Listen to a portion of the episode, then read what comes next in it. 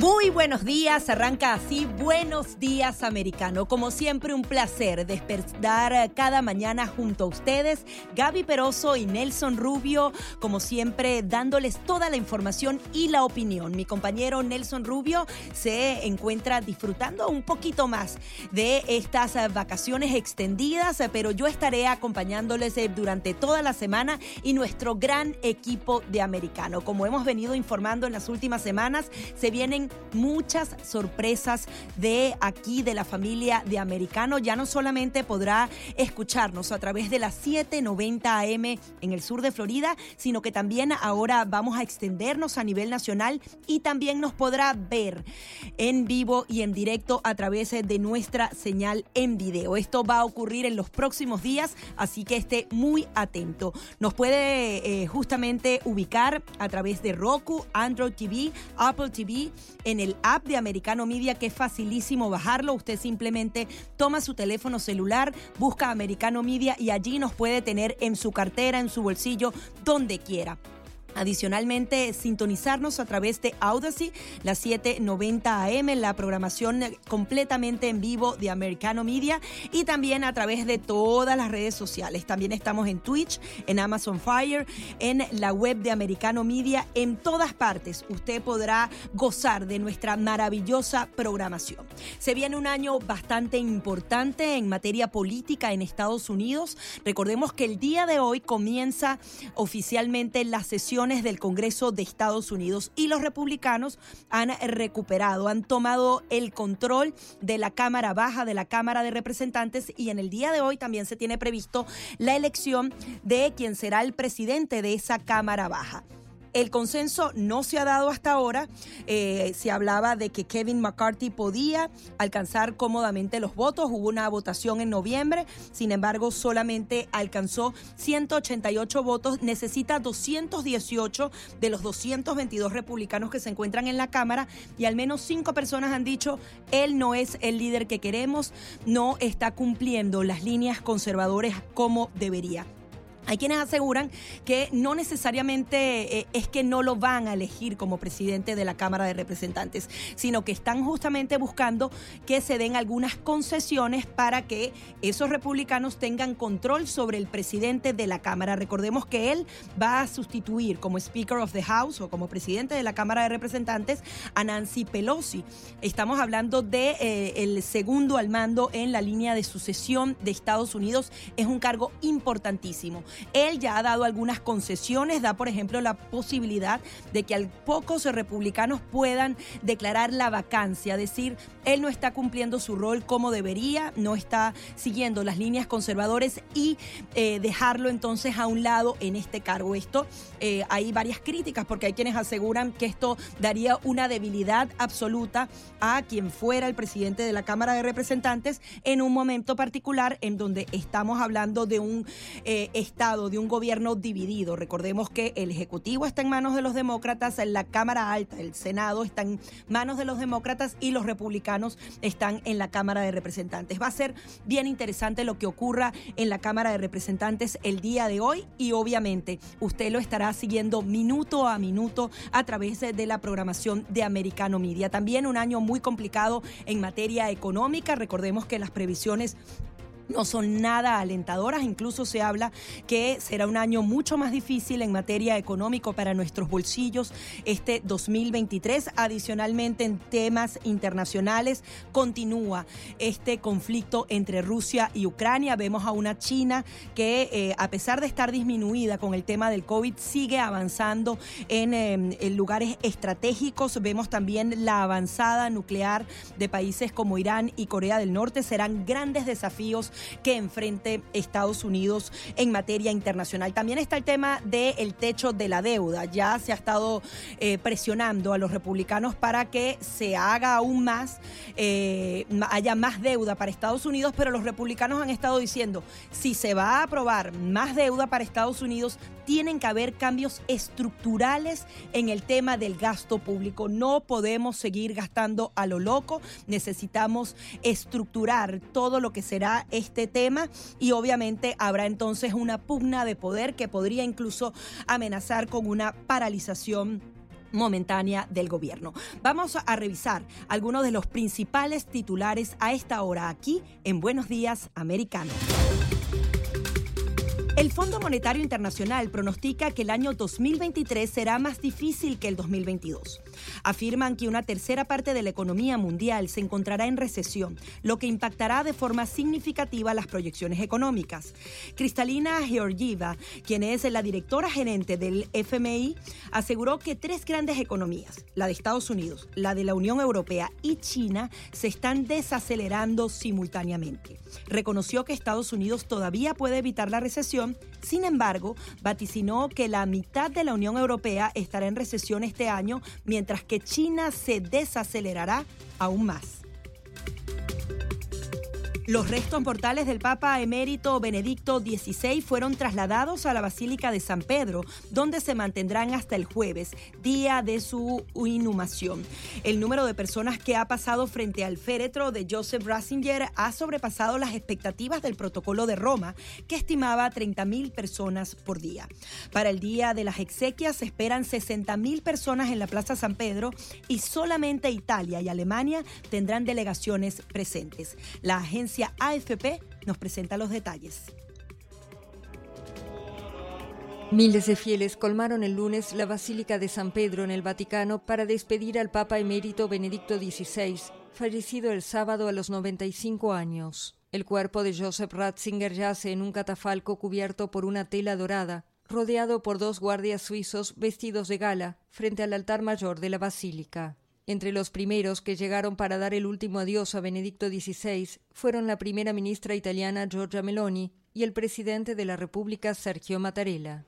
Las autoridades de Roma calculan que cerca de 30.000 personas desfilarán cada día por la basílica. Era realmente una persona muy humilde, muy capaz, con muchos conocimientos, que nos enseñó a ir hacia Dios con humildad y confianza. Eh, una cosa emocionante. Fue algo emocionante, impresionante ver a la gente venir a ver al Papa con devoción. Es una emoción indescriptible. Es una. Es impactante, es una persona pequeña y frágil y se ha ido a casa. Las puertas de la inmensa basílica volverán a abrir el martes para que los fieles puedan despedirse.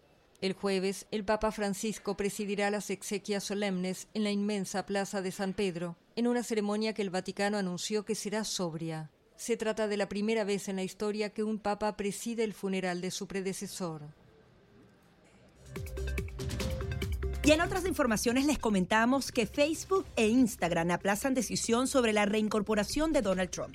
Según el Financial Times, eh, inicialmente esta reconsideración estaba prevista para la primera semana de enero, pero la compañía Meta decidió postergarla para finales de este mes. Twitter, bajo la administración de Elon Musk, ya reactivó la cuenta del líder republicano, quien se mantiene en la red True Social. Miles de brasileros desfilan frente a los restos del rey Pelé. La capilla ardiente de Edson Arante do Nascimento fue instalada en el estadio Villa Belmiro de Santos para despedir a la estrella de fútbol. Se espera que el recién juramentado presidente de Brasil, Luis Ignacio Lula da Silva, acuda al estadio a rendir honores al jugador de fútbol. La agencia AFP tiene los detalles. Filas para despedir a Pelé. Miles de aficionados esperaban el lunes fuera del estadio Vila Belmiro en la ciudad de Santos para dar el último adiós a Edson Arantes do Nascimento, fallecido la semana pasada a los 82 años. Los restos del único jugador en ganar tres mundiales arribaron en la madrugada en una caravana salida desde el Hospital Albert Einstein de Sao Paulo, donde estuvo internado desde el 29 de noviembre hasta su fallecimiento un mes después. Es una figura, ¿qué puedo decir? Es difícil de explicar. Una figura mundial. Representa a todo mundo. Une a todo mundo, a los clubes. A esta hora no hay rivalidad. Eso es lo bueno, es lo que nos hace falta hoy. El presidente brasileño Luis Ignacio Lula da Silva anunció que visitará el martes el velatorio en el estadio. En tanto, el dirigente de la FIFA, Gianni Infantino, entre los asistentes el lunes, dijo que pedirá a todos los países bautizar un estadio con el nombre de Pelé. También estuvieron presentes el jefe de la Confederación Brasileña de Fútbol, Ednaldo Rodríguez, y de la Conmebol, Alejandro Domínguez, así como el padre de Neymar, surgido en la cantera del Peixe y quien besó la frente de O'Reilly. Hoy vine a rendir un merecido homenaje al rey del fútbol. Quienes lo vieron, lo vieron. Quien no lo vio, yo lo vi jugar muchas veces. Quienes lo vieron, lo vieron. Quienes no lo vieron, no tendrán ya la oportunidad de verlo jamás. No tiene oportunidad de ver más. El ingreso al estadio estará permitido de manera ininterrumpida hasta el martes a las 10 hora local, tras lo cual empezará una procesión por las calles de Santos. El recorrido terminará en un mausoleo de la ciudad con una ceremonia religiosa y un entierro reservado para la familia. En ese mismo cementerio descansan los restos del padre, el hermano y la tía de Pelé. Estos son algunos de los principales titulares a esta hora. Vamos a hacer una breve pausa y al regreso estaremos uh, analizando la realidad del Congreso estadounidense, esta elección del presidente y los nuevos retos. Ya venimos.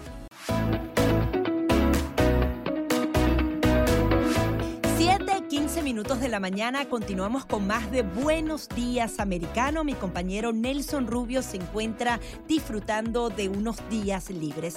Ahora vamos a analizar eh, de eh, todo el tema del Congreso. Recordemos que ahora estamos frente a un gobierno dividido, por un lado los demócratas en la Cámara Alta y los republicanos tomando el control definitivo de la Cámara Baja, de la Cámara de Representantes, para poder hacer frente a una serie de promesas que hicieron en las elecciones de medio término deben resolver el tema del líder de la mayoría y adicionalmente quién será el presidente de esa Cámara de Representantes. Se ha hablado de que entre las prioridades de este Congreso está hacer algunas investigaciones específicas sobre el manejo de la pandemia, también cómo se está manejando el tema de la frontera, una crisis sin precedente donde más de 5 millones de personas han ingresado al país. También investigar al hijo del presidente, a Hunter Biden, también el tema de los recursos que se asignan a Ucrania. Pero para poder resolver todo esto, el día de hoy será fundamental con la posibilidad de escoger o no a Kevin McCarthy como presidente de la Cámara de Representantes. Para analizar todos estos puntos hemos invitado a Javier Ortiz, él es analista político. Muy buenos días y feliz año. ¿Cómo estás? Gaby, buenos días. Eh, feliz año nuevo. Aquí tomándome un café eh, con ustedes en Americano Media para... Y, de hecho, celoso que no estoy en Miami con ustedes. Bueno, pero para la próxima, por favor, te esperamos aquí en persona en nuestros estudios o muy pronto cuando tengamos esa señal en video de Americano Media. Así que ya tienes un compromiso con nosotros, ¿ok? Así es. Javier, mientras te tomas ese café, cuéntanos qué puede pasar en horas del mediodía en este Congreso. Se dice que esto no ocurría en más de 100 años, que no hubiese consenso para ese líder y adicionalmente el número dos en la, en la sucesión de poder aquí en Estados Unidos. ¿Qué crees que pueda pasar? Mira, yo creo que debemos ser pragmáticos eh, en, este, en lo que está sucediendo hoy y entender que aunque sí, esto no ha sucedido de esta forma hace mucho tiempo, no nos olvidemos que aquí recientemente eh, Alexandria Ocasio Cortés le dijo que no iba a votar por Nancy Pelosi y, esto es parte de la política. Eh, yo no le quiero llamar teatro, personas que le llaman teatro, pero en realidad es eh, cómo el poder político se, se utiliza en Washington para poder tener las cosas que se necesitan. En el lado de, las personas que están diciendo que no, quieren unos cambios en las reglas de la Cámara de Representantes para precisamente poder, eh, en, la opinión de ellos, eh, eh, cumplir con sus promesas de campaña al pueblo americano de, que iban a fiscalizar, por ejemplo, al presidente Biden por todas las cosas que han sucedido durante los dos años de su mandato, que van a tener las herramientas para, para tratar de, de, hacer algo sobre esta deuda incontrolable que el presidente Biden sigue eh, haciendo cosas que obviamente todos sabemos que no se deben hacer. Para terminar esta emergencia de COVID, no nos olvidemos que el presidente Biden ha continuado el mandato por, por edictos, si le podemos llamar de esa forma, eh, continuando esta emergencia de COVID, que que en realidad le da unos poderes al presidente que deberían estar en el, en el lado legislativo, en, la, en, en, el poder legislativo de los Estados Unidos y no en el poder ejecutivo y, gobernar como si fuese un rey. Así que esto es importante, eh, es, un, es un ejercicio, si le podemos llamar de esa forma, eh, muy importante para, para poder expresar y cambiar las reglas de la Cámara de Representantes lo suficiente para, para que estas personas que, tienen estos compromisos políticos y de campaña. O sea, nosotros eso es lo, por eso es que los elegimos, ¿no? Así que yo, yo veo esto como parte del, del sistema. Eh, creo que debemos estar eh, tranquilos de que al final del día va a haber un presidente de la Cámara. Yo creo que va a ser Kevin McCarthy, puede ser otra persona. No, no nos olvidemos que en el pasado habían ah, creíamos que ciertas personas iban a ser el presidente de la Cámara y terminaron siendo otras personas.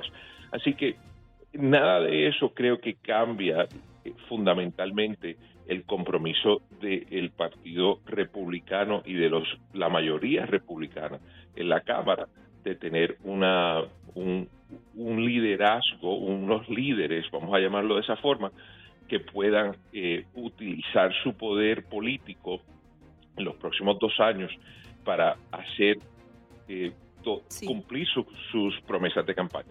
Ahora, Javier, respóndeme brevemente qué podría pasar si no se escoge el día de hoy a ese presidente. ¿Todo queda eh, detenido en este punto? Eh, sí, todo queda detenido en este punto, pero yo no creo que eso va a suceder. Yo creo que al final del día eh, los, los republicanos en la Cámara al final tienen que entender y van a entender que lo más importante aquí es tener el, el, el, mallete, ¿no? Y tener un, un presidente de, del... No nos olvidemos que si no hay presidente de la Cámara de Representantes, en esencia no se pueden elegir los presidentes de las comisiones que harían las investigaciones y eh, harían el presupuesto y todo eso. Así que esto es muy importante. Yo no creo que eso va a suceder. Yo creo que al final del día va a haber alguien electo, creo que va a ser Kevin McCarthy. Sí, algunos de los analistas lo que decían es que lo que querían era que se dieran las concesiones y prácticamente ya se están dando. Existe esa posibilidad de declarar entonces esa vacancia y cambiarlo de manera más sencilla a McCarthy. Quería analizar contigo el tema del techo de la deuda, porque hemos visto cómo se está criticando a los republicanos diciendo, bueno, es que ellos no quieren aprobar, quieren paralizar al gobierno, pero ellos colocan un punto fundamental, que tiene que haber un cambio estructural porque no podemos seguir endeudándonos una y otra vez. El gasto público es desmedido. El gasto público es, totalmente desmedido, ha sido desmedido por mucho tiempo y es muy interesante que los demócratas utilizan esta idea de que eh, pues los Estados Unidos tienen pues dinero ilimitado para seguir para adelante. Déjame darte un ejemplo en los últimos, desde el huracán María, que fue en el 2017, eh, para acá, eh, el territorio de Puerto Rico ha recibido 120 mil millones de dólares, de nuestros dólares, y todavía en Puerto Rico no se han, no se han hecho ninguna obra significativa. ni siquiera tienen una luz estable, imagínate tú. Por eso, significativa para la electricidad. Y eso, eso te demuestra que la idea de Washington de seguir enviando dinero para tratar de resolver problemas, no en realidad resolver los problemas. O sea, Puerto Rico tiene 60, yo no sé cuánto por ciento de personas que son pobres. O sea que enviar dinero al problema no resuelve nada. Y eso lo podemos, eh, se necesita dinero para resolver cosas, pero lo que se necesita es obra y hay que hacer obra. Y fíjate lo interesante de todo esto. Mientras el presidente Biden no quiere aceptar que tenemos un caos horrible en la frontera de los Estados Unidos, el presupuesto que se acaba de firmar tiene dinero para, para, para que otros países eh, se, aseguren sus fronteras en el Medio Oriente y en otros sitios. Esto no hace ningún sentido. Y y los demócratas tienen esta idea de que, bueno, pues nosotros somos los Estados Unidos, pues vamos a ayudar. Obviamente ellos no han visto las, los videos de ciudades como Washington, D.C., eh, Los Ángeles, San Francisco, Portland, donde hay gente viviendo en casetas de campaña, afuera en las calles. Entonces, yo creo que, como me dice un amigo mío en inglés, charity starts at home. Nosotros tenemos que empezar en nuestras casas, tenemos que empezar en nuestros vecindarios, en nuestras ciudades, en nuestros estados y en nuestro país, ayudándonos a nosotros para poder tener la habilidad de ayudar a otras personas. Así que este problema de la deuda es muy importante y eventualmente, espero que sea hoy, empezando hoy, tenemos que poner en pie las, las estrategias para dejar e, este, este presupuesto hacia atrás y esta deuda y empezar a pagarla, porque al final del día no nos olvidemos que China es el que tiene la mayoría de la deuda de los Estados Unidos. Ahora, brevemente, ¿qué puede hacer el Partido Republicano para, para que no se siga este gasto público? ¿Hay una propuesta concreta y qué pueden frenar y qué no? Porque al final también tienen la presidencia del Senado los demócratas. La Constitución de los Estados Unidos le da el poder exclusivo a la Cámara de Representantes para eh, eh, lidiar con todos los temas de impuestos. Y no nos olvidemos que son los impuestos en parte lo que se utiliza para crear deuda en los Estados Unidos, eh, eh, eh, haciendo, endeudando generaciones futuras. Y yo creo que la Cámara de Representantes, lo que en inglés se llama el Ways and Means Committee, que es que el, el que tiene esa jurisdicción exclusiva en la Constitución, pues tiene un gran rol para, para bregar con eso. Y yo creo que pueden hacer mucho. La, la pregunta aquí es, en realidad del día, eh, cómo se gobierna mientras se baja eh, la deuda de los Estados Unidos. Javier, eh, no sé si puedes esperar con nosotros, vamos a hacer una breve pausa, pero quiero seguir analizando el tema de la frontera, que es vital, lo que podrían ser las investigaciones con respecto a la pandemia. Ya venimos con más de Buenos Días Americano.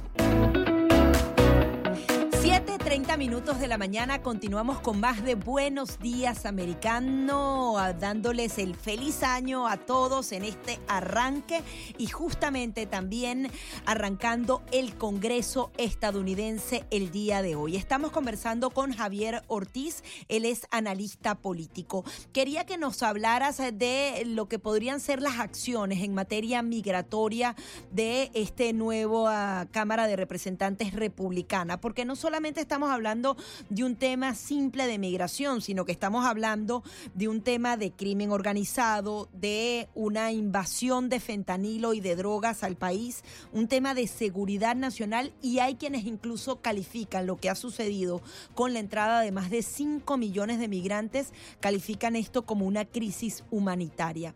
¿Qué pueden hacer los republicanos para asegurar la frontera y dar una respuesta real a toda esta problemática? Pues Gaby, lo primero que pueden hacer es eh, eh, que el presidente Biden tenga que explicarle al pueblo de los Estados Unidos cómo es que nosotros podemos gastar dinero asegurando las fronteras de otros países y no la de, los Estados Unidos. Y también yo creo que lo más importante es tener una, una conversación clara con el pueblo de los Estados Unidos de lo que está sucediendo en la frontera. No, no te puedo decir la, la cantidad de demócratas que me dicen que la frontera está segura y que nada está sucediendo parte de esto hay que educar al pueblo de los Estados Unidos para que vean la realidad de las drogas, de los criminales, de las gangas de, y de esta crisis humanitaria que está sucediendo en la frontera. Adicionalmente está el tema de cómo se manejó la pandemia. Ya los republicanos han asegurado que quieren investigar aún más cómo se utilizaron los recursos, la serie de medidas que se tomaron e incluso llamar a Anthony Fauci a declarar. ¿Esto crees que pueda suceder en las próximas semanas? Creo que sucederá en los próximos meses. Esto toma un poco de tiempo organizarse completamente, pero la conversación va a empezar hoy, ha empezado ya, ¿no? Pero hoy, cuando se elija al presidente de la Cámara, esta conversación empieza hoy y creo que es muy importante que el presidente y sus y su grupo de personas en el ejecutivo tengan que explicar por qué a tres años de, la pandemia todavía el presidente no ha decidido declarar eh, esta emergencia como terminada. Y esto es lo más importante, la gente tiene que entender que este poder que el presidente se ha dado y continúa dándose de continuar esta emergencia, en parte es lo que están utilizando para no eh, asegurar la frontera de los Estados Unidos. Otra de las prioridades es investigar al hijo del presidente, a Hunter Biden, y la posibilidad de que hayan habido eh, algunos movimientos irregulares mientras el eh, presidente era vicepresidente con Barack Obama. ¿Crees que esto está adelantado? ¿Se va a tardar aún más que este tema de la pandemia? Creo que es, importante que entendamos que, lo que ha sucedido con Hunter Biden es que elementos del gobierno de los Estados Unidos estaban envueltos en, por ejemplo, protegerlo a él cuando, cuando su ex esposa eh, descartó un, arma de fuego en público que era de él y, esta cuestión de la, de, la computadora que se encontró. Y creo que lo importante de la investigación es entender cómo los elementos del gobierno estuvieron envueltos en encubrir, como la palabra que usan otras personas, lo, que en realidad se debía haber, eh, la gente debía haber entendido antes de las elecciones. No creo que eso se va a tardar mucho porque yo creo que eso ya está muy bien encaminado. Javier, finalmente tu conclusión, eh, algunos liberales aseguran que los republicanos no están interesados en legislar, en hacer su trabajo en el Congreso de Estados Unidos, sino solamente perseguir a la administración Joe Biden. ¿Qué le dices a esas voces? Que eso es lo mismo que ellos, eh, ellos hacen también cuando están en el poder. Es lo que hicieron por los pasados dos años y es lo que hicieron en los cuatro años que, eh, estuvieron en la minoría, o por lo menos en los dos años que estuvieron en la mayoría, cuando el presidente Trump. Esto es parte de la política, esto es la retórica normal y debemos seguir eh, enfocados en el futuro y en lo que en realidad nos da a nosotros lo que necesitamos, bajar la deuda, asegurar la frontera y asegurar nuestra eh, seguridad energética en los Estados Unidos. Sí, ese es otro punto fundamental. Muchísimas gracias, Javier, por estar aquí. Buen día, gracias y feliz año nuevo. El análisis de Javier Ortiz, eh, quien es uno de los analistas eh, que justamente conoce muy bien la realidad eh, política estadounidense. Otra de las informaciones que está en pleno desarrollo es esta capilla ardiente para rendir honores a el Papa Benedicto XVI. Vamos a escuchar lo que se espera del funeral a través de la agencia EFE. La capilla ardiente del Papa emérito Benedicto XVI, fallecido el día de Nochevieja con 95 años, abrió este martes por segundo día después de que el lunes pudieran dar su último adiós al pontífice 65.000 personas. Desde primeras horas de la mañana ya miles de fieles esperaban a las puertas de la Plaza de San Pedro para poder entrar en la Basílica Vaticana a despedir a Joseph Ratzinger. En 2013, Ratzinger fue el primer pontífice en renunciar en los últimos seis siglos. Sus restos se encuentran sobre un catafalco de tela dorada a los pies del altar de la confesión y del baldaquino de Bernini, sobre el lugar en el que, según la tradición, fue sepultado San Pedro. El último día de la capilla ardiente será mañana miércoles. Mientras tanto, se prepara el funeral que será presidido por Francisco en la inédita circunstancia de un papa que celebra las exequias de su predecesor. Aún no se ha confirmado nada sobre el rito de la liturgia, que quizás tendrá algunas variaciones por la condición de emérito de Benedicto XVI. Algunas fuentes aseguran que la voluntad de Francisco es rendir homenaje a su predecesor con todos los honores. Lo que sí sabemos es que Benedicto yacerá en la tumba que él mismo eligió, la misma que acogió los restos de Juan Pablo II y que lleva vacía desde que el cuerpo de este fuera trasladado a una capilla de la Basílica de San Pedro con motivo de su beatificación en mayo de 2011. Bien, y ahora le vamos a dar la bienvenida al padre Alfredo Infante. Él es coordinador de Derechos Humanos del Centro Gumilla. Muy buenos días, padre. Gracias por estar aquí y feliz año nuevo. Feliz año nuevo y muchísimas gracias por, por este momento de conversación. Padre, quería que justamente señalara lo que ha sido el legado del Papa emérito y cómo podría cambiar ahora la Iglesia Católica con su ausencia. Bueno, mira, lo primero que hay que decir es que eh, Ratzinger, eh, Benedicto XVI después, eh, es un hombre que viene de origen eh, popular del sur de Alemania eh, y de familia muy sencilla, su papá policía y bueno, pasó por todas las experiencias de la guerra y tiene esa vocación desde muy joven y es un gran intelectual. Yo creo que su gran legado es que es un hombre un gran intelectual. Al inicio, en su juventud, fue de los teólogos eh, más progresistas eh, que acompañaron a los a la Iglesia alemana en el Concilio Vaticano II, eh, concilio que dio la apertura a la Iglesia al mundo y, y supuso una gran revolución dentro de la Iglesia, ¿no? Pero que después eh, él tuvo como recogió velas porque vio que el, los avances que había, todo lo que había despertado el Concilio Vaticano II, pues eh, generaron como mucha, eh, un, una explosión de, situaciones que él, a después creo que le, le, le, le, llevaron como a pensar que los cambios no tenían que ser tan, tan rápidos, sino más progresivos. Y entonces eh, bueno, comienza como un periodo de él poniendo su servicio intelectual más a buscar afianzar, diríamos, lo que es la tradición de la iglesia. Y eh, así comienza entonces un nuevo periodo para su vida, que es la, la carrera eclesiástica, ya no, todo, no, ya no tanto la, la reflexión teológica, que aunque la reflexión teológica le va a acompañar a lo largo de toda su vida pero eh, ya comienza, diríamos, a, a, ser obispo, después cardenal y después con Juan Pablo II eh, es llamado a Roma para ser el, el, prefecto de la doctrina de la fe. Y ese es el, el punto donde él va a, a poner su servicio intelectual al servicio de custodiar la tradición de la iglesia. Y va a entrar eh, también en, importantes conflictos en ese tiempo, especialmente eh, en América Latina con la teología de la liberación. Eh, y entonces hay un diálogo entre, entre Ratzinger eh, y los teólogos de la liberación y, y, hay mucha tensión entre América Latina y Roma eh, por esta situación.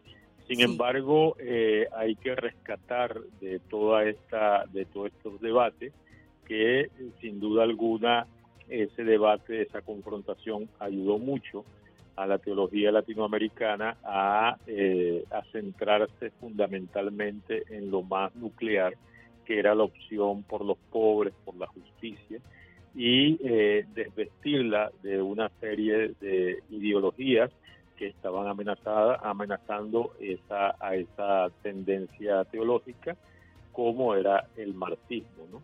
Sí, Entonces, padre, lo invito a quedarse con nosotros analizando justamente este tema y el futuro de la Iglesia Católica. Tenemos que hacer una breve pausa aquí en Buenos Días Americano. Estamos conversando con el padre Alfredo Infante, coordinador de Derechos Humanos del Centro Gumilla. Ya venimos con más de esta interesante conversación. 7:45 minutos de la mañana continuamos con más de Buenos Días Americano a través de las 7:90 AM en todo el sur de Florida y también a través de Roku, Android TV, Apple TV y nuestra aplicación de Americano Media. Estamos conversando con el padre Alfredo Infante, coordinador de Derechos Humanos del Centro Gumilla, porque continúa esta capilla ardiente para rendir honor al Papa Benedicto XVI y el jueves será el funeral Padre, usted hablaba del tema del marxismo en Latinoamérica.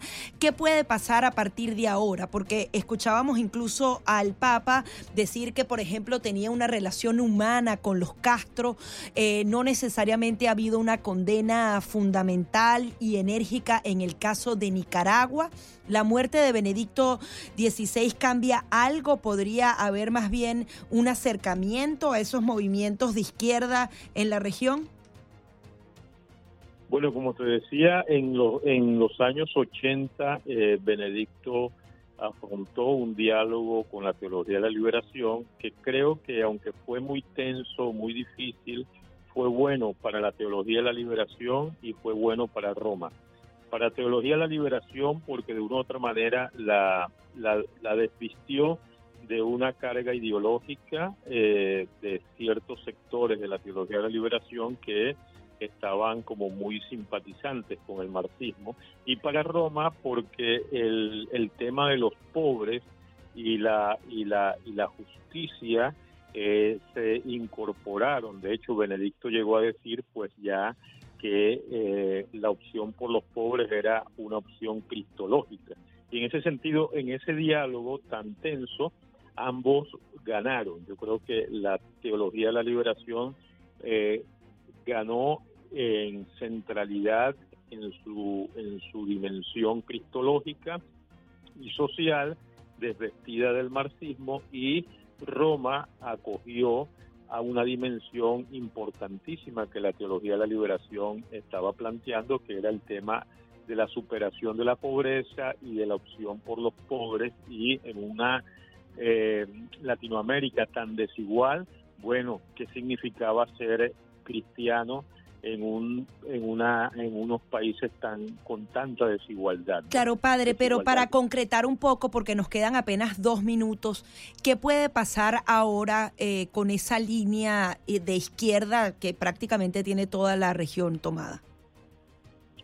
Bueno, yo creo que necesariamente hay que dialogar eh, desde lo que uno es, sin perderse, pero necesariamente habrá que dialogar con todas estas tendencias porque en definitiva eh, no nos podemos atrincherar, ¿no? Entonces yo creo que una algo que, caracterizó a Benedicto fue el diálogo también, o sea, yo creo que eh, eh, desde la fe lo más importante es dialogar sin perdernos, pero sí toda realidad es susceptible de evangelización y en ese sentido tenemos que dialogar con todos los sectores, con todas las ideologías pero sin perder eh, lo más esencial de nuestra apuesta, que es eh, la, la, opción por Jesucristo y la opción por el camino que Jesús nos propone. Entonces, significa, ¿qué significa hoy para, para, para la iglesia en América Latina eh, ser cristiano? Eso es una, una, una, una, pregunta que tenemos que hacerlo y eso pasa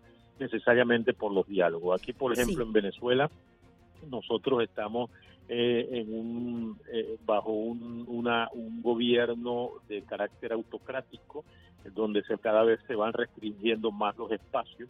Eh, desde la, el punto de vista de, la, de las oposiciones se ha ido genera, abriendo varios intentos que han sido fracasados y creo que estamos en un momento en el que necesitamos repensarnos para encontrar caminos eh, de, una, de caminos de, transformación pacífica de todas estas situaciones, ¿no?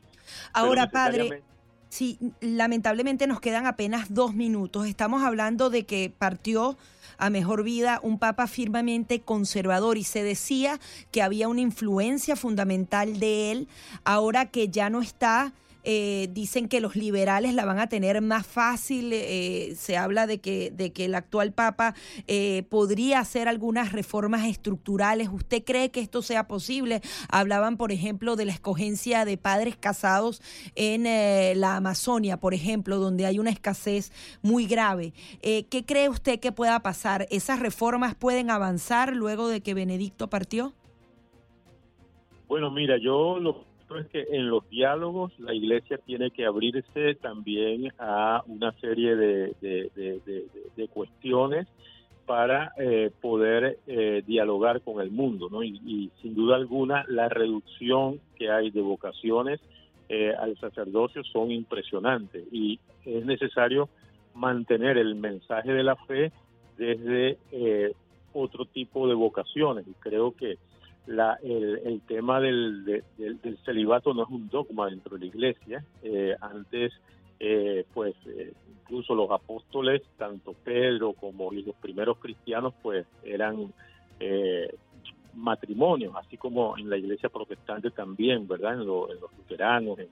Entonces, creo que, que eso no es lo, lo, lo, central de la misión de la iglesia. lo central de la misión de la iglesia es cómo ofrecer a Jesucristo y, eh, y hay distintos modos de vida que desde lo que se puede ofrecer. Entonces, lo que hay es que buscar, dialogar y que lo importante es ver cómo mantenemos en este mundo de hoy el mensaje de la fe, que Jesucristo siga siendo una buena noticia para todos. Y creo que toda reforma que vaya encaminada en esa dirección es positiva.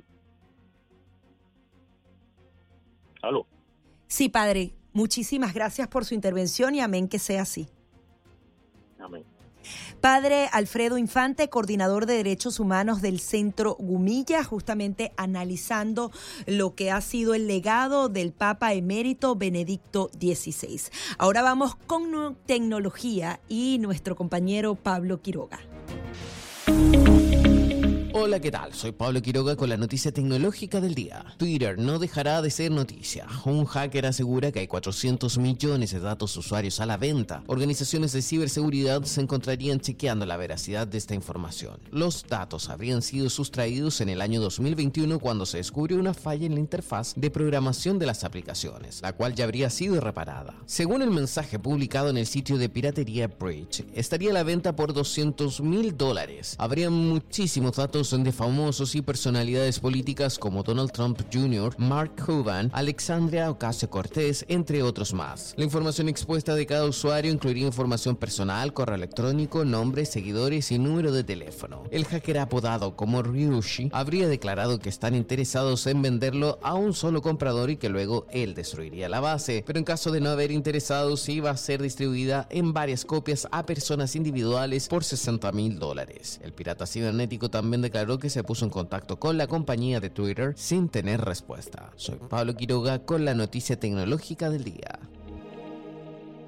Agradecemos a nuestro compañero Pablo Quiroga por eh, esta interesante información. Recuerden que mi compañero Nelson Rubio estará muy pronto junto a ustedes aquí en Buenos Días Americano y a las 6 de la mañana en punto en su programa Nelson. Se puede comunicar con nosotros a través del 786-590-1624 y el 786-590-1623 para que nos dé entonces su pronóstico de cómo será esa actuación de demócratas y republicanos en el nuevo Congreso, si por ejemplo se va a escoger eh, definitivamente a Kevin McCarthy o habrá una revolución en el Partido Republicano. Hay quienes aseguran que se deben hacer algunos cambios, que eh, no haber ganado de manera contundente la elección de medio término hace repensar la actuación de los republicanos en la política nacional y esto entonces es parte de lo que sucede en un país de democrático.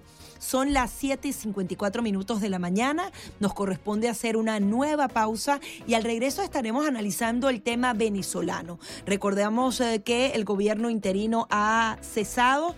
Eh, justamente los partidos políticos eh, de oposición tomaron esta decisión y esto lo vamos a estar analizando al regreso con un periodista muy reconocido en Venezuela, Pedro Pablo Peñalosa. Ya venimos con más de Buenos Días, Americano. Este es un compacto informativo de Americano por Radio Libre 790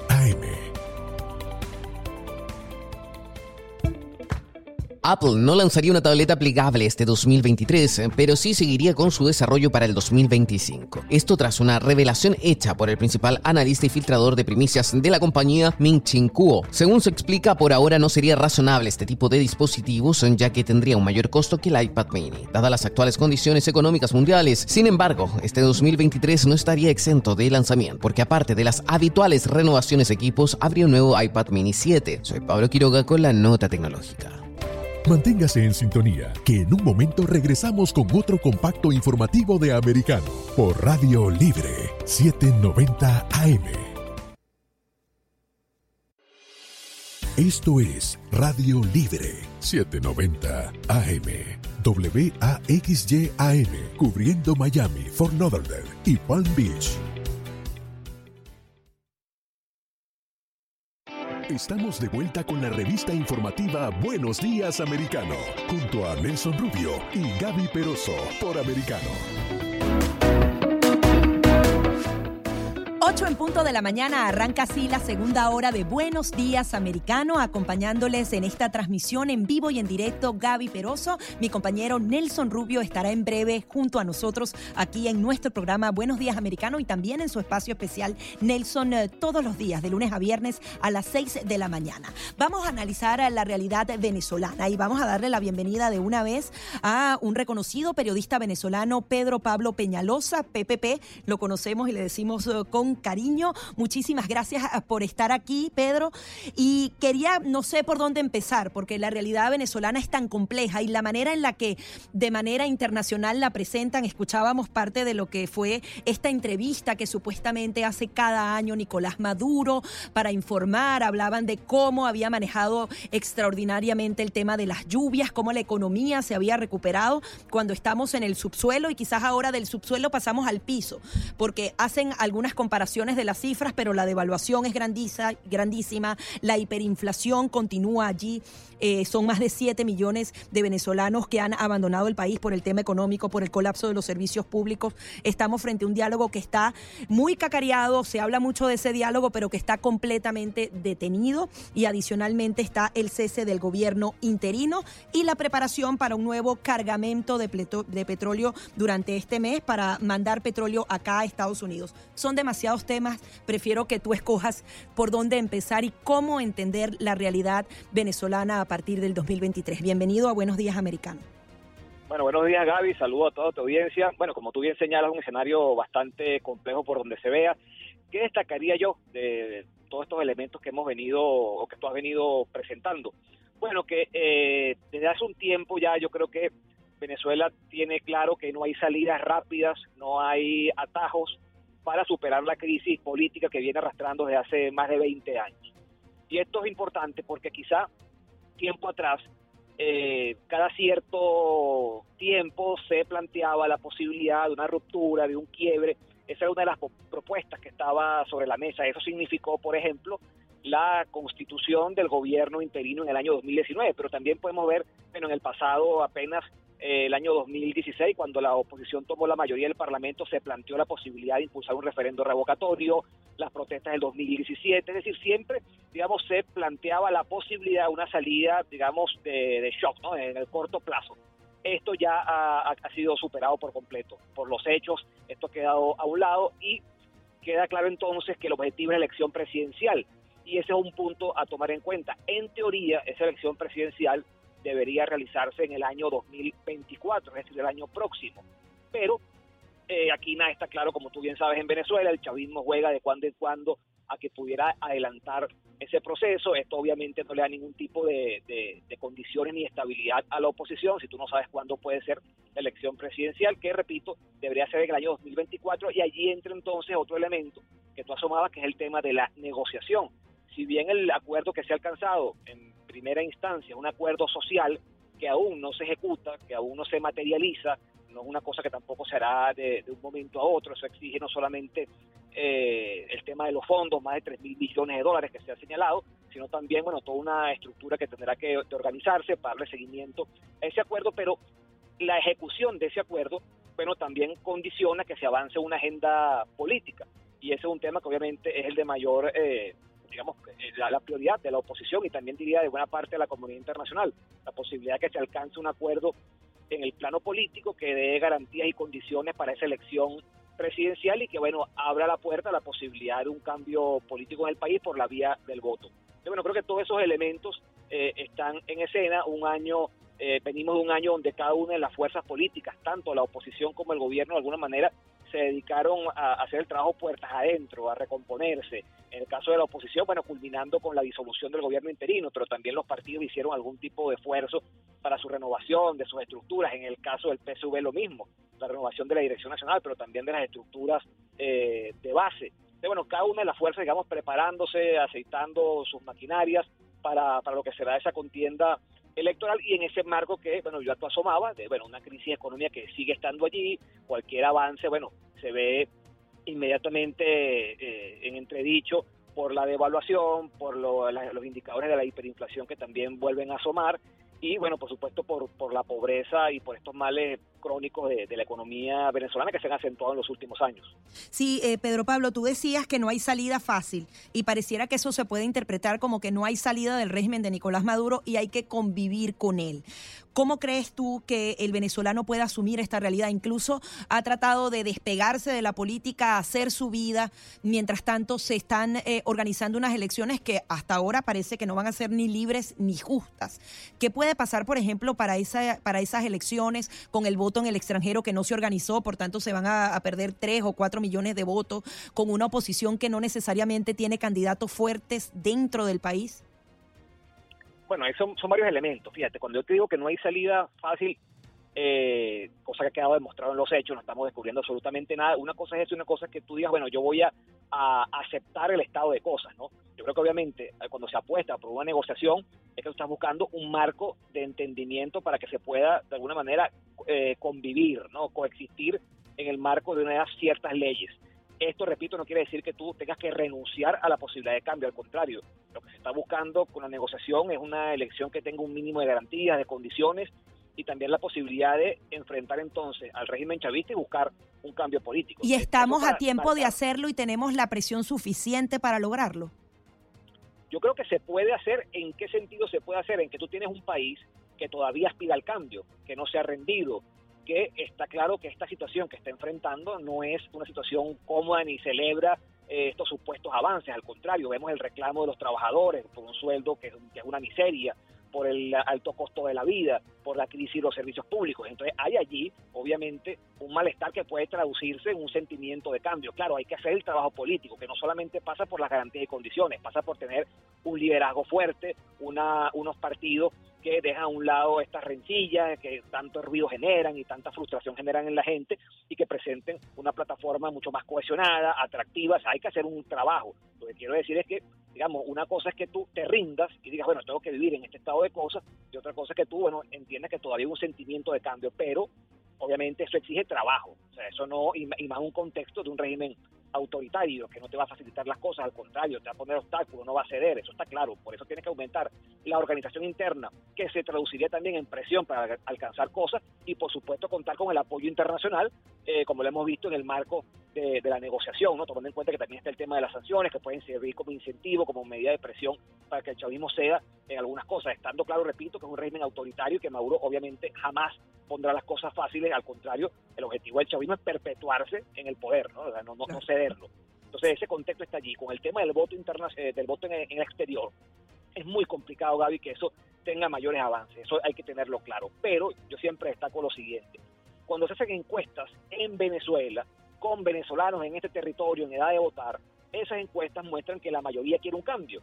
Entonces esos votos están en Venezuela, los votos para hacer el cambio. Con esto, obviamente, no estoy restándole valor ni importancia al voto en el exterior, que quede claro. Pero en este contexto de limitaciones que estamos hablando, de carencias de todo tipo, bueno, hay todavía dentro del país un sentimiento de cambio. ¿Cuál es el gran desafío? Bueno, que los partidos logren organizar ese sentimiento, que se exprese, que la gente dentro del país también, hay, gente, lo ha dicho Súmate, la ONG Súmate, bueno, hay 3 millones de personas que no se han inscrito en Venezuela, otros que no se han, no han actualizado sus datos, ese trabajo tiene que hacerlo puertas adentro. Ahora, obviamente, cualquier voto en el exterior que tú puedas sumar, bienvenido, será muy positivo porque sabemos que ese voto en el exterior, en su gran mayoría, pues por supuesto, apuesta por el cambio, ¿no? Pedro Pablo, nos quedan 30 segundos. ¿Qué ganó y qué perdió Venezuela con el cese del gobierno interino? Bueno, yo creo que eh, no podemos todavía decir tan fácilmente que perdió y que ganó Venezuela. Hay que hacer un balance, hay que ver también las reacciones que esto generará internacionalmente. Yo creo aquí lo que tiene todavía que hacerse es mucho trabajo del que venimos hablando. Es decir, más allá de que tú des continuidad o no a una figura, si tú no tienes unidad, si tú no tienes una estrategia clara, si todas las fuerzas políticas no apuntan al mismo destino, tú has podido mantener el gobierno interino, pero si se continuaba con las rencillas, los conflictos internos, eso tampoco suma. yo creo que obviamente el desafío es ese, fortalecer las fuerzas de los grupos de oposición para que puedan enfrentar el chavismo con mayor unidad, claridad en el objetivo.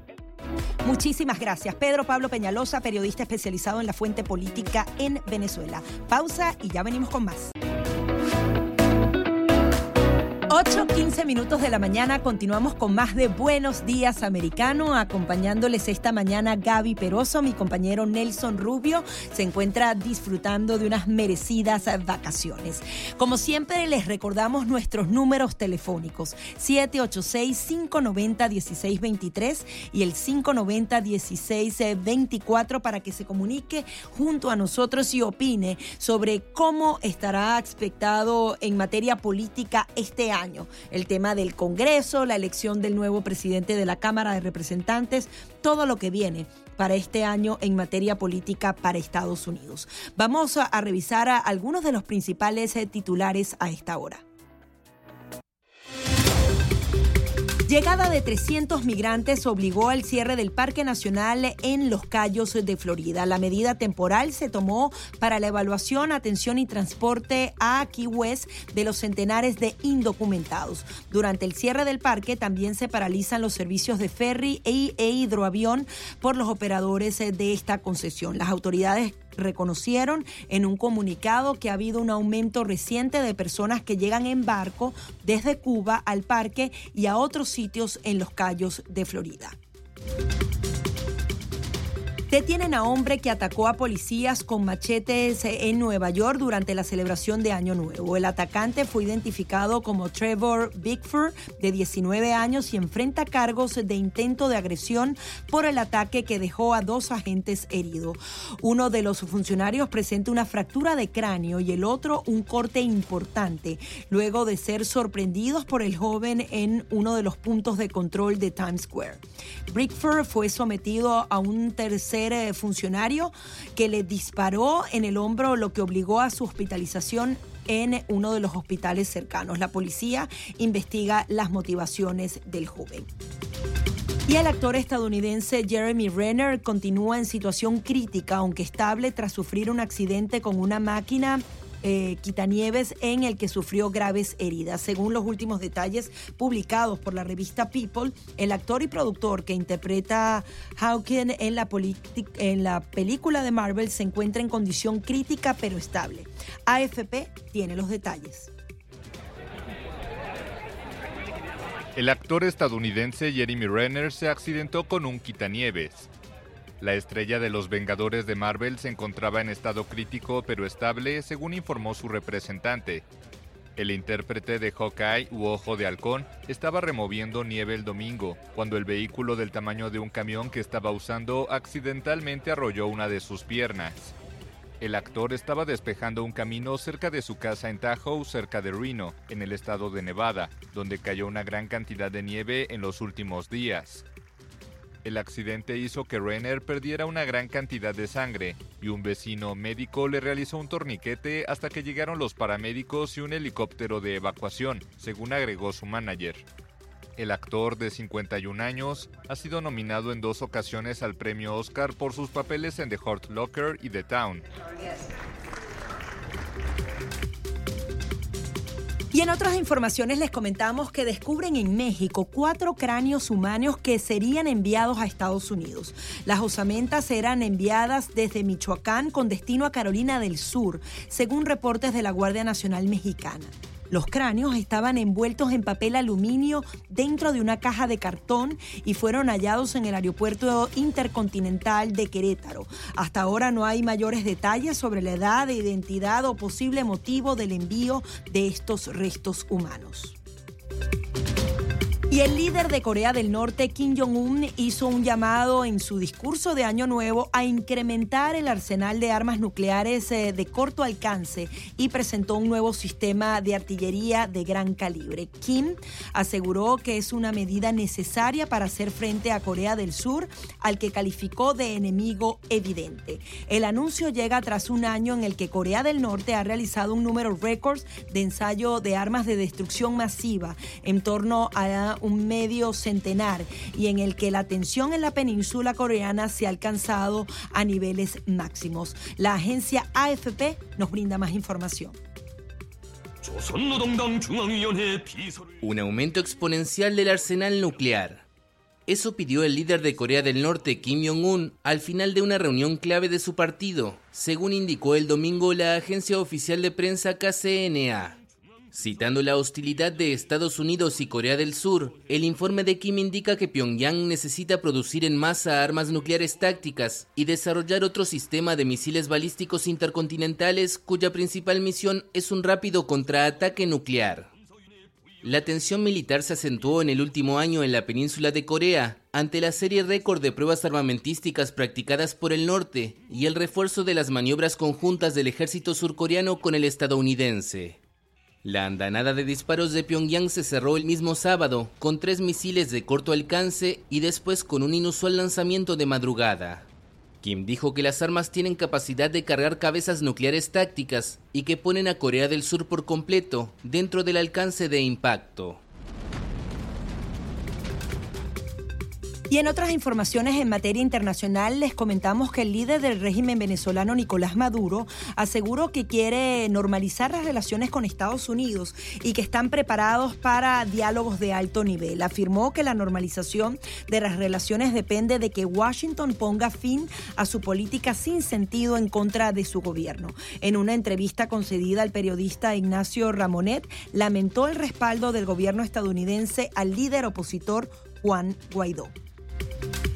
Y un juez de Florida multa a cuatro navieras por hacer escalas en Cuba.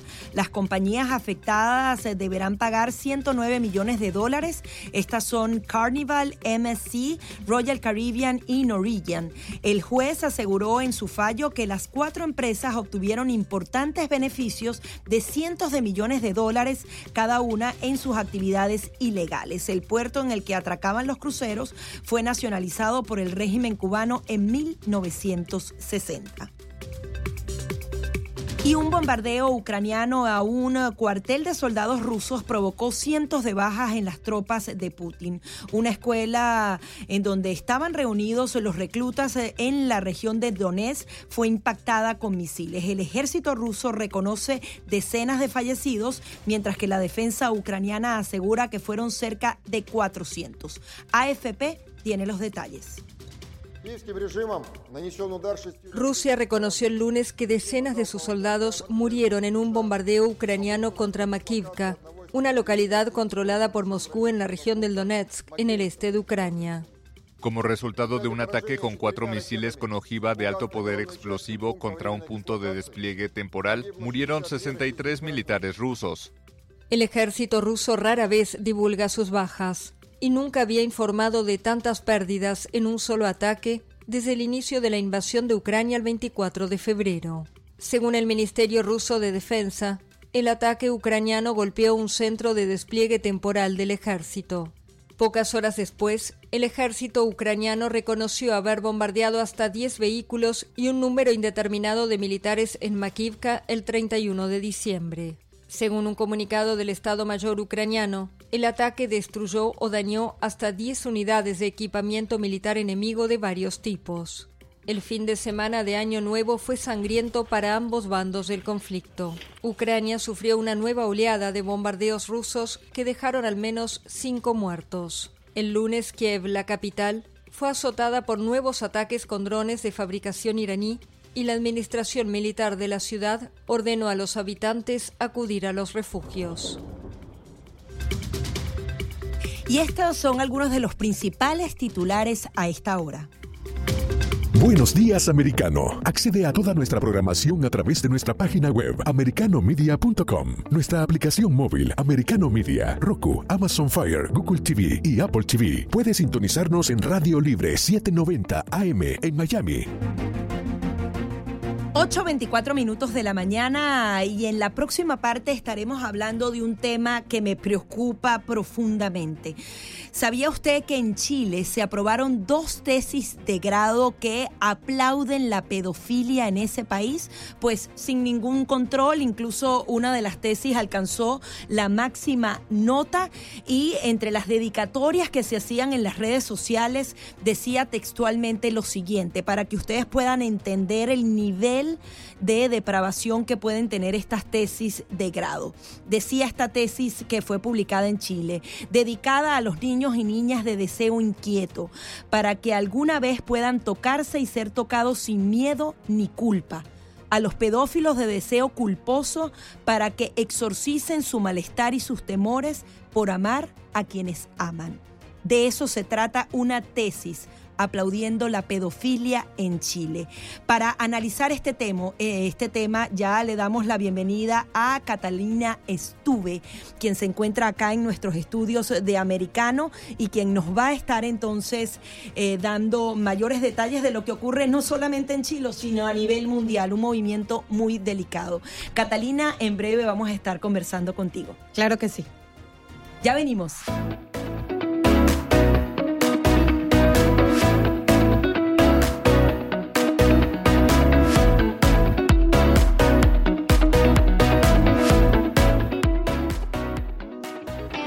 Enseguida regresamos con más Buenos Días Americano, junto a Nelson Rubio y Gaby Peroso, por Americano.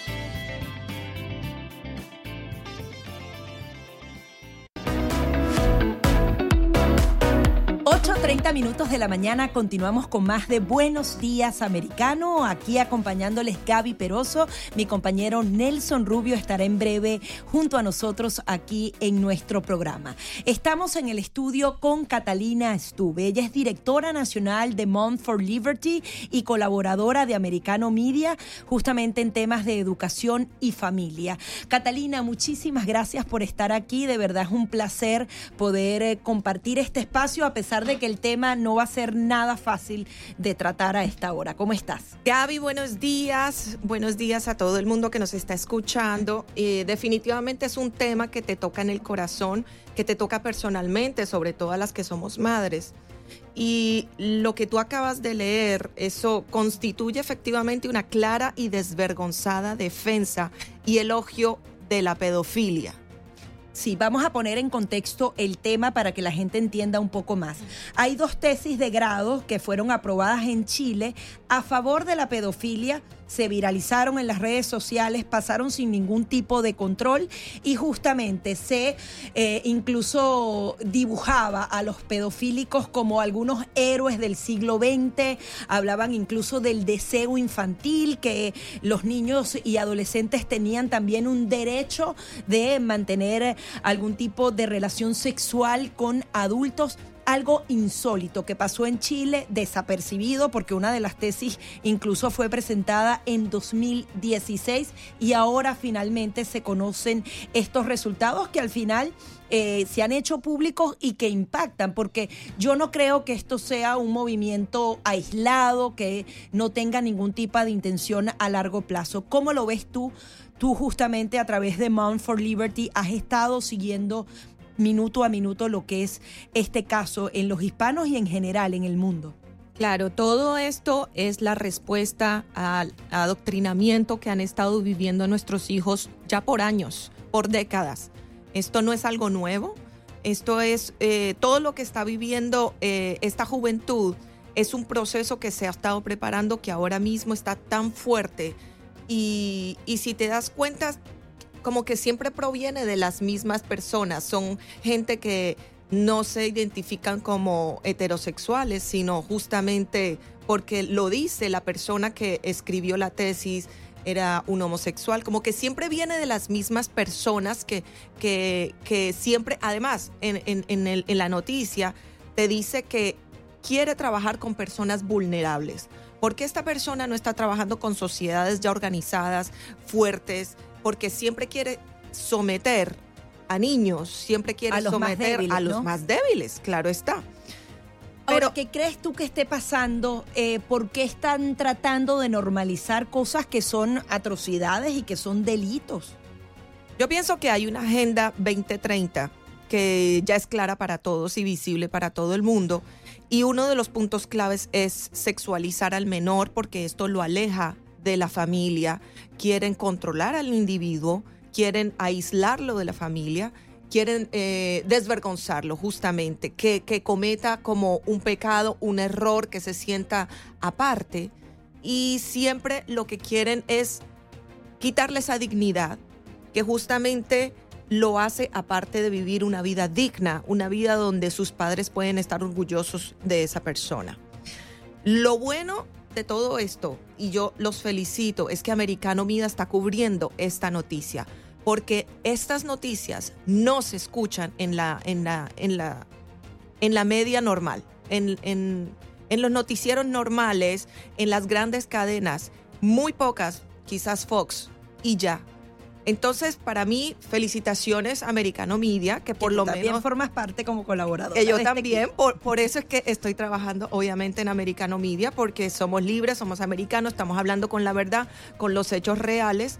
Y, y, y si te das cuenta, siempre son las personas que exponen esta verdad las mismas, eh, los de derecha. ¿Por qué? Porque los de la izquierda están muy ocupados entre ellos mismos entreteniéndose con los mismos puntos. Ahora ellos están ganando esta batalla porque a nivel comunicacional es increíble la llegada que tienen con nuestros jóvenes y nosotros como padres a veces nos cuesta mucho centrar el pensamiento de nuestros hijos. Ellos tienen maneras más atractivas, ellos hablan de que, bueno, los jóvenes, incluso tus hijos a veces te dicen, tú no entiendes, tú no sabes de qué se trata, madre, y eh, empieza uno a perder poder sobre ellos. ¿Qué podemos hacer como padres y qué podemos hacer también como conservadores en este caso?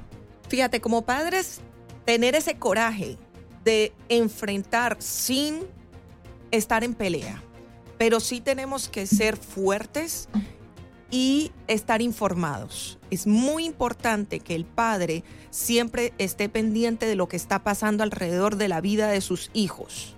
O sea, estar pendiente de lo que reciben a través de las redes sociales, preguntarle lo que le ha dicho un maestro que te parezca preocupante, cómo, cómo establecer ese contacto y estar en el mundo de ellos. De la forma en que yo lo me acerco a mis hijos es debatiendo los temas, con eso no lo cogen personal, sino que le digo, mira, hubo esta noticia de esta tesis, ¿qué tú opinas? Entonces con eso yo le abro las puertas a su mente y yo logro saber cuál es la ideología de mi hijo. Y entonces de esa forma intentar guiarlo a cuál es la verdad, cuál es lo correcto, porque los estándares de esta sociedad bajaron. Desde, eh, han estado bajando desde los años 50, cuando se crea Playboy, cuando se crean un montón de instituciones, eh, Plan Parenthood, etcétera. Entonces, desafortunadamente, tenemos que elevar los padres esos estándares de nuestros hijos y abrirle los ojos de que aborto está mal, de que, em, de que simplemente tienes que vivir tu vida como si eres hombre, como hombre, si eres mujer, como mujer, como Dios te creó y sentirte orgulloso de lo que Dios creó en ti. Ahora, ¿crees que el movimiento conservador necesita hacer cambios estructurales en la manera de comunicarse con la juventud? Porque pareciera que todo el movimiento liberal en unas dos o tres generaciones podría hacer cambios sustanciales y esto también se traduciría en votos, ¿no? Bueno, yo creo que esta es una batalla, como dices tú, que están ganando los demócratas, pero no están ganando la guerra. Y no creo que la van a ganar, porque ahora los padres nos despertamos, ahora los padres estamos conscientes de lo que están haciendo y, estamos luchando. Ya no es como hace 10 años que nadie de nosotros se había enterado y simplemente veíamos los cambios de nuestros hijos y pensábamos, es la edad. Esa era la respuesta de todos. Y ahora nos dimos cuenta, no, espérate, yo también pasé por esa edad y así no estaba yo. A este nivel no estaba yo. Y todos somos víctimas de esto. No podemos decir que ningún padre se, libró de este mal. Así que eh, el problema de, la, de, la, izquierda es que ellos a la persona que está hablando claramente del tema lo están tildando de, de homofóbico, de, que tú odias al LGBTQ, porque ahora resultó que el LGBTQ está defendiendo a los pedófilos, que ya ni siquiera podemos decirles pedófilos, sino eh, personas de, atraídas de menores, MAP. Sí, exacto. Ya, ya, no los podemos ni siquiera calificar a pesar de que serían unos delincuentes, ¿no? Claro, ellos intentan cambiar la verdad, intentan cambiar la realidad y quieren que esos hijos de nosotros vivan en una fantasía. Porque es eso, una fantasía y quieren que sus fantasías sexuales prevalezcan a lo que es la realidad, que es una familia conformada por un hombre y por una mujer, guiados por el respeto y por Dios. Ahora, debe haber una diferenciación, porque eh, hablamos de movimientos de izquierda, pero no necesariamente quien simpatiza con la izquierda, simpatiza con el tema socialista, simpatiza con este tipo de temas. Y yo creo que ha habido, por ejemplo, un cambio fundamental en Florida, en donde un gobernador sin miedo ha hablado de temas que normalmente son tabú en, en, en, la campaña de medio término yo veía que los republicanos no necesariamente se metían con el tema del aborto. Yo creo que tienen que puntualizar y hablar del tema del aborto o hablar de estos temas sensibles, porque estoy segura que conectarían con una cantidad de padres y de personas que creen en la familia, independientemente de que tengan algunas líneas liberales o incluso tendencia a la izquierda. ¿Crees que esto también pueda marcar una diferencia? Porque el tema moral es fundamental, por lo menos en los hispanos, y marcaría una una gran diferencia. Sí, absolutamente, total. Eh, yo pienso que hay que seguir hablando, no tener ningún miedo, eh, nunca callarnos. Tenemos esta libertad de expresión y que aunque intenten callarnos porque estamos diciendo la verdad, seguir y ser constante. Y yo pienso que esa constancia va a prevalecer y en algún momento la realidad y la verdad va a salir a la luz. Si te das cuenta, en semanas pasadas sucedió lo de Valenciaga, que estaban sexualizando a los niños.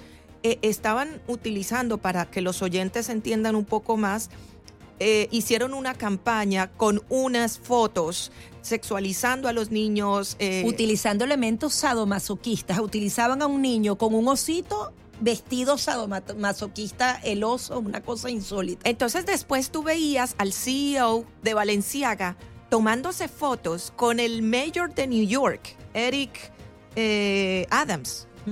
y, y, y tú ves como entre ellos en lugar de decirse la verdad, de decir, mira, esto no se hace o tú vas a estar eh, utilizando otro tipo de estrategias eh, publicitarias, lo ignora. Sí, nadie los condenó. Vamos a hacer una pequeña pausa. Estamos conversando con Catalina Estuve, quien nos acompaña aquí en los estudios de Americano. Ella es directora nacional de Moms for Liberty. Vamos a seguir hablando al regreso de este tema.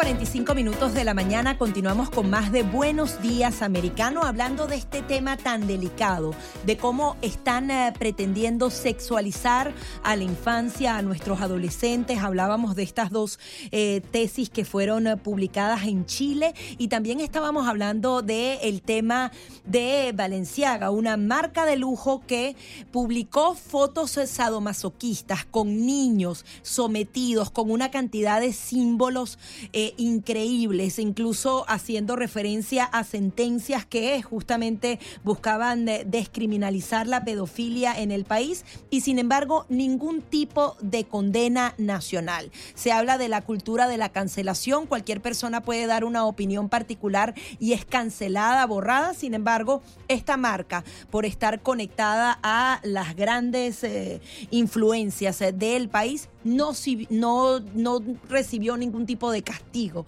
Catalina, ¿qué está pasando? ¿Hay conexiones más allá que no estamos viendo? ¿Todas estas personas se están protegiendo entre sí? ¿Qué crees que puede haber pasado con esta campaña? Sí, yo pienso que absolutamente todo está conectado y todos se defienden y todos están intentando hacer como... Eh, eh, están en la misma fiesta todos están tapados con la misma cobija. Tú ves como la, la modelo principal de Valenciaga era la hijastra de Kamala Harris. Entonces ya tú ves que todo tiene absolutamente una conexión dentro de la élite del gobierno. Desafortunadamente. Entonces cuando desde la parte de arriba todo entra en orden para adoctrinar a tus hijos, para que estén metidos y envueltos y cada día además utilizan una publicidad y un marketing mucho más atractivo para estos niños. Recordemos que si un adulto se deja llevar y se deja confundir, imagínate estos niños de 15, 16 años que creen absolutamente en todo, que se creen que un cigarrillo es cool, que se creen que probar una droga eso es de un día y ya, que, que o sea, y entonces ellos están atacando a niños que creen en, en el ratoncito Pérez, en, en Santa Claus, porque desde temprana edad los están adoctrinando. Desafortunadamente esto viene desde kindergarten y afortunadamente tenemos un gobernador que está defendiendo la niñez, que tiene claramente eh, y fuerte sus principios conservadores y tradicionales y los está defendiendo con organizaciones como la mía, Moms for Liberty y otras organizaciones. Estamos luchando contra esto porque está muy fuerte. Quería que nos dieras más información, cómo los padres se pueden involucrar más en llevar un mensaje más, más claro a nuestra juventud. ¿Qué podemos hacer? No solamente para educar a nuestros hijos dentro de casa, sino también colaborar con estos movimientos. Sí, yo pienso que ya en el momento no podemos ignorar más la situación y tenemos que envolvernos de manera directa. Y yo no les estoy hablando solamente ayúdenle a hacer las tareas a sus hijos o comuníquense con la maestra, que eso es como la, la parte básica. Yo ya voy a un nivel de que tienen que ir a, la, a, la, a los, a las juntas directi las juntas escolares, a las reuniones de las juntas escolares, que sepan el currículum, lean el currículum que cada eh, county está, está metiéndole a sus hijos. Hay varias clases de currículum. Está el currículum académico y está el currículum familiar. Este currículum familiar también incluye eh, la eh, educación especial y, y, y de emocional que se le está inyectando a los niños. Si ustedes no están de acuerdo, conozcan quién es la persona en el school board de su área. Escríbanle, vayan, díganle porque ellos trabajan para nosotros, no es lo contrario. Eso es muy importante y debemos involucrarnos muchísimo más en la educación de nuestros hijos. Catalina, antes de despedirte, vamos a darle la bienvenida a Nelson Rubio, que está aquí con nosotros, se comunica desde qué parte del mundo nos saludas. Nelson, ¿cómo estás? Buenos días, te extrañamos por aquí. Buenos días. Bueno, nada, Gaby, buenos días. Eh, para ti, por supuesto, a toda la audiencia de Costa a Costa en los Estados Unidos a través de Americano Media y también Radio Libre 790.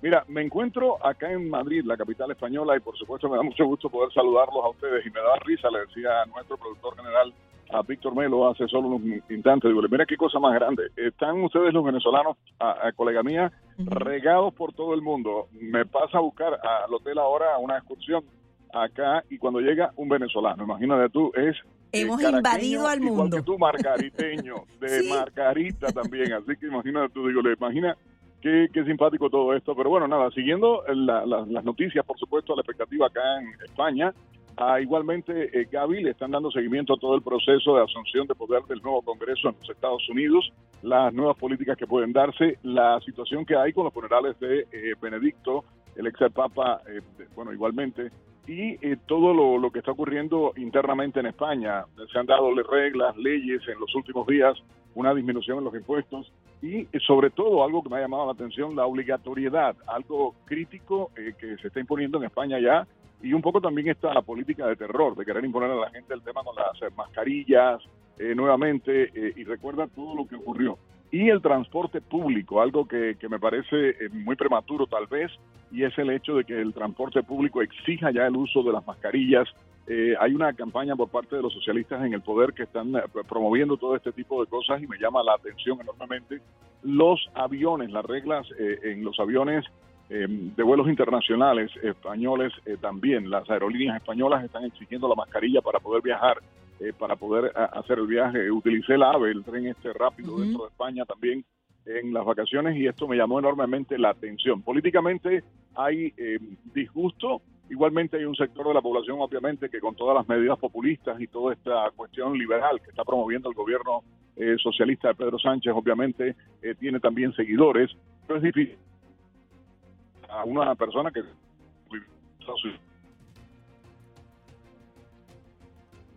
hemos perdido momentáneamente. Estoy viendo, ¿no? En los últimos días.